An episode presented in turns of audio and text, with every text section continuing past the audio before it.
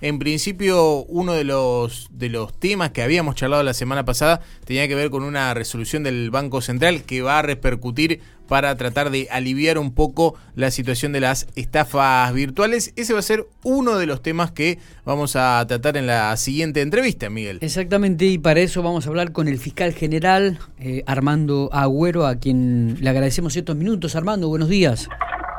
Hola, no, el agradecido soy, yo, que ustedes siempre se preocupan por estas cuestiones.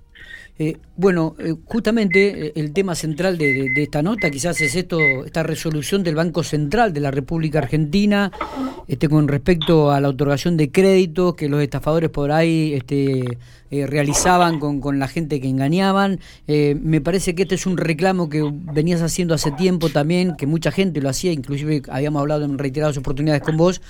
es una parte de esto, ¿no? Parece que va a ayudar. Este demuestra que, que si bien nosotros acá en La Pampa le hemos prestado muchísima y le prestamos mucha atención, y te podría decir que eh, viernes, sábado y domingo hubo tres estafas iguales por la compra-venta de dólares. Eh, sí.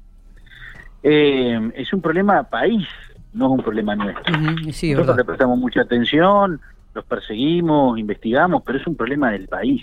Las estafas se convirtieron en un problema del país. Bueno, tanto se han quejado tantos en diferentes lugares eh, y algunos han iniciado juicios contra los bancos que el Banco Central toma una resolución que obviamente era súper esperada y era más que razonable eh, que tiene que ver con esto que nosotros hablábamos dos cositas por un lado la seguridad en dos pasos que es yo, yo hago la solicitud del, del crédito que ya lo tengo preaprobado por el banco y al cual no puedo renunciar, pero yo hago la solicitud para que me lo den y me lo acrediten en mi tarjeta, en mi cuenta, en mi caja de ahorro, pero esa solicitud que se hace por home banking o por cajero,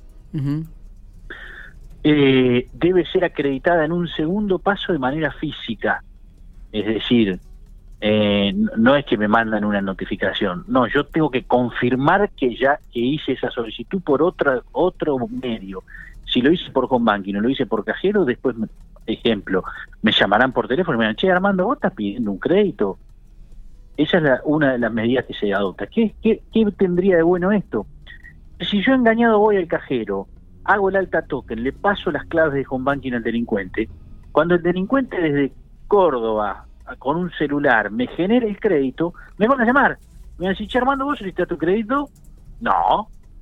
¿Y cómo me están solicitando un crédito? uh, este que me llamó me estaba estafando, ¿se entiende? Esa seguridad en dos pasos, esa verificación real con el titular de la cuenta de su intención de, sacar o no un crédito, va seguramente a impedir que el crédito se pueda tomar. Claro está que desde que pasaste la cuenta de home banking te van a sacar toda la plata que tenés en la caja de ahorro, ¿no? Esa la vas a perder.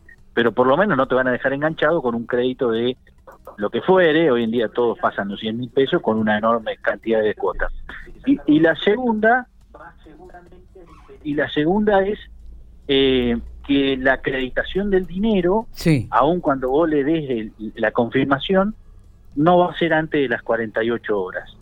Con lo cual, si, si fuera por un engaño que le diste el consentimiento, recién después de 48 horas va a estar acreditado el dinero y entonces te, da tiempo para que te des cuenta si te engañaron o no. Es decir, es una, un gran paso en lo que tiene que ver con la seguridad de la transferencia. Eh, la verdad que sí, nosotros aparte había en reiteradas oportunidades, creo inclusive con vos lo habíamos charlado al aire, esto de las estafas reiteradas, se ha transformado en un flagelo a nivel nacional, esto es cierto, porque ya no lo refleja solamente los medios de la provincia de La Pampa, sino que lo reflejan los grandes medios nacionales, donde ocurren estafas que nosotros ya este, vemos que han ocurrido aquí en la ciudad General Pico, lo cual me parece que este paso es muy, pero muy importante. Eh, otro tema, Armando. Eh, eh, hace poquitito, o en el, mes, en el mes de mayo en realidad, hubo una denuncia de algunos vecinos piquenses sobre una empresa que, que fabricaba casas prefabricadas. Este, ¿qué, ¿Qué se puede saber sobre esto? Bueno, eh, es una empresa que se llama Soco, S-O-C-C-O, Soco, que vende desde Salta eh, viviendas prefabricadas. Y mm, en mi caso nace por una denuncia de una vecina que compró una de estas viviendas, le prometieron que depositando el 30% del valor de la vivienda, sí. eh, perdón, el 70% del valor de la vivienda, el 70, depositando el 70% del valor de la vivienda, eh, ellos vienen en 30 días y te construyen la casa. Eh, y ocurrió que efectivamente depositaron el dinero y, y nunca le vinieron a hacer la casa con infinidad de eh, excusas, ¿no? Está bien. Eh, entonces esta señora empezó a indagar un poco más respecto de esta empresa eh, y a buscar en diferentes redes y, y se encontró con que muchas personas estaban en la misma situación, que habían depositado un montón de dinero y nunca le vinieron de forma a hacer la casa, y que muchos habían hecho denuncias en Salta, otros en Córdoba, otros en Santa Fe, y entonces vino y hizo la denuncia acá. Bien, y, Eh, y- Nosotros, em, y- y- y a partir de eso, hicimos varias medidas que básicamente que tienen que ver con allanamientos, secuestros y demás en Salta. Eh, y ahora estamos, eh, creo que sacamos las citaciones para que los dueños de esa empresa comparezcan acá a la fiscalía. ah, bien. A- Armando, ¿esta empresa existe o, o no existe? Es medio fantasma. No, existir existen como figura jurídica, existen, ¿sí? Eh, después de un galpón con un montón de tablas apiladas, eh, cuando va físicamente, ¿no? Eh, no, no, no.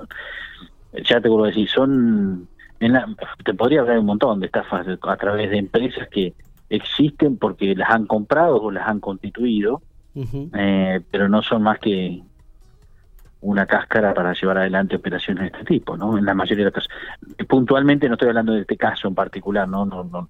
Pero sí sé eh, que, hay de este tipo de operaciones a, patadas, para decirlo. Pero Soco es una empresa constituida, los socios que la constituyeron son los, los que están al frente de la empresa, eh, tienen la denuncia de acá de Pico, otras tantas denuncias de Salta y otras de Santa Fe, por incumplimientos en la construcción de la vivienda.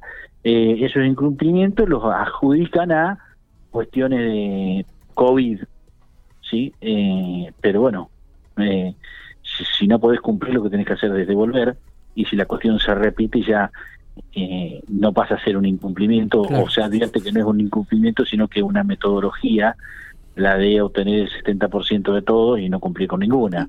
O, y, entonces ya deja de ser un simple incumplimiento a convertirse en una maniobra tapatoria. ¿Cuánta plata había entregado esta familia? ¿Se puede saber, Armando? Eh, las viviendas están cerca de un millón de pesos Ah, y tenés que entregar 700. el 70%.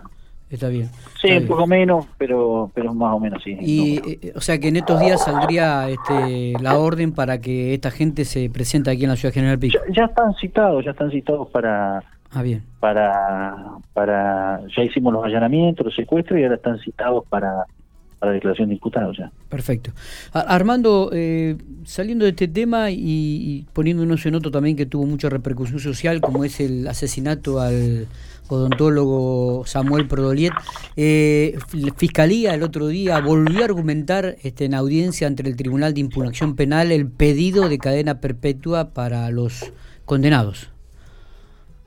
Sí, la fiscalía llevó una teoría del caso que, que, que entiende que el hecho es un hecho criminis causa, que es el homicidio, que se realiza con el fin de lograr impunidad o asegurar el provecho del ilícito. Eh, no un homicidio que ocurre en la situación de un robo, ¿no? Eh, entonces, eh, esa, esa calificación de crímenes causa tiene como consecuencia la pena de prisión perpetua. Eh, y en eso consiste la impugnación de la Fiscalía, en sostener la misma teoría que sostuvo al momento del juicio. Eh, veremos el Tribunal de Impugnaciones qué es lo que termina resolviendo. Está bien. También están los pedidos de los defensores, digamos, los recursos se han, se han hecho en beneficio de todos. ¿sí? Eh, la Fiscalía lleva una teoría, la defensa lleva otra teoría, y el Tribunal de Impugnaciones termina resolviendo, en definitiva, cuál es la lo que se cree que, o lo que cree el Tribunal de Impugnación que es lo correcto desde el encuadre jurídico. ¿no? ¿Y, y cuándo este, tendríamos una resolución de parte del, del TIP? Las causas que tienen detenidos normalmente se resuelven después de la audiencia relativamente rápido, para relativamente rápido para los tiempos de la justicia, son en un plazo no menor a 20 días 20, 25 días hábiles. Yo calculo que en unos 30 días tendría que estar la sentencia. Está. Hay que tener en cuenta que en el medio tenemos la feria judicial, pero pero de todas maneras, como estaba hablando con causas con detenidos, se resuelven igual. ¿no? Está bien. Pero calculo que para agosto debería estar.